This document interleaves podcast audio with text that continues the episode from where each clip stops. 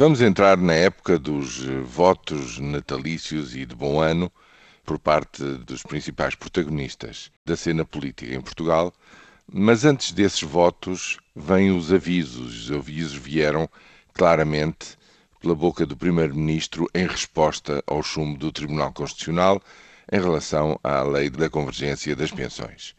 E o aviso é este: é que diz ele que não se trata apenas nos próximos anos de reduzir o déficit, que no próximo ano, com 4%, ainda é excessivo. Em 2015 e em 2016, ele terá que ser reduzido sucessivamente, como ainda por cima, diz ele, os credores não têm, ele não tem a menor dúvida de que os credores impõem que essas reduções se façam maioritariamente pelo lado do corte da despesa.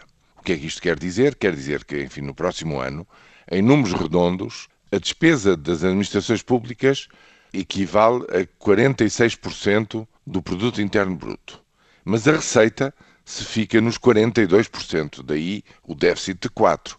E que nos próximos tempos, quer dizer, não é possível esperar simplesmente que o crescimento económico venha a ir reduzindo ano a ano esta diferença, hipoteticamente, de que daqui a três anos, com um crescimento acumulado de 9 a 9,5%, possamos estar nos 46% de receita e despesa. Isso não é possível, diz ele. É isso que ele está a dizer, que não é possível, porque os credores querem é ver um Estado com menos despesa, portanto, com um Estado mais sustentável do ponto de vista também económico para o conjunto do país. Ora, isso significa o quê? Significa que quando sair a Troika, o essencial, o mesmo tipo de constrangimentos que estamos a sentir neste momento e que resultam nas propostas orçamentais que temos vindo a assistir nos últimos três anos, embora com uma graduação inferior, mas o mesmo tipo de constrangimentos, vamos senti-los nos próximos três anos, pelo menos até 2016. E é nesse sentido que o relógio do Dr. Paulo Portas é um truque, digamos, é uma brincadeira política, mas não pode de maneira nenhuma ser levado a sério.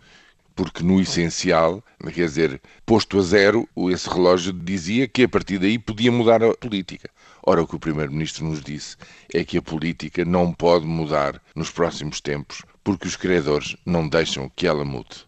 Mesmo assim, veremos se no próximo ano de 2014 a vida para muitos portugueses, e nomeadamente são esses os meus votos para os ouvintes do Economia Dia a Dia, seja menos áspera e seja um pouco melhor para todos nós.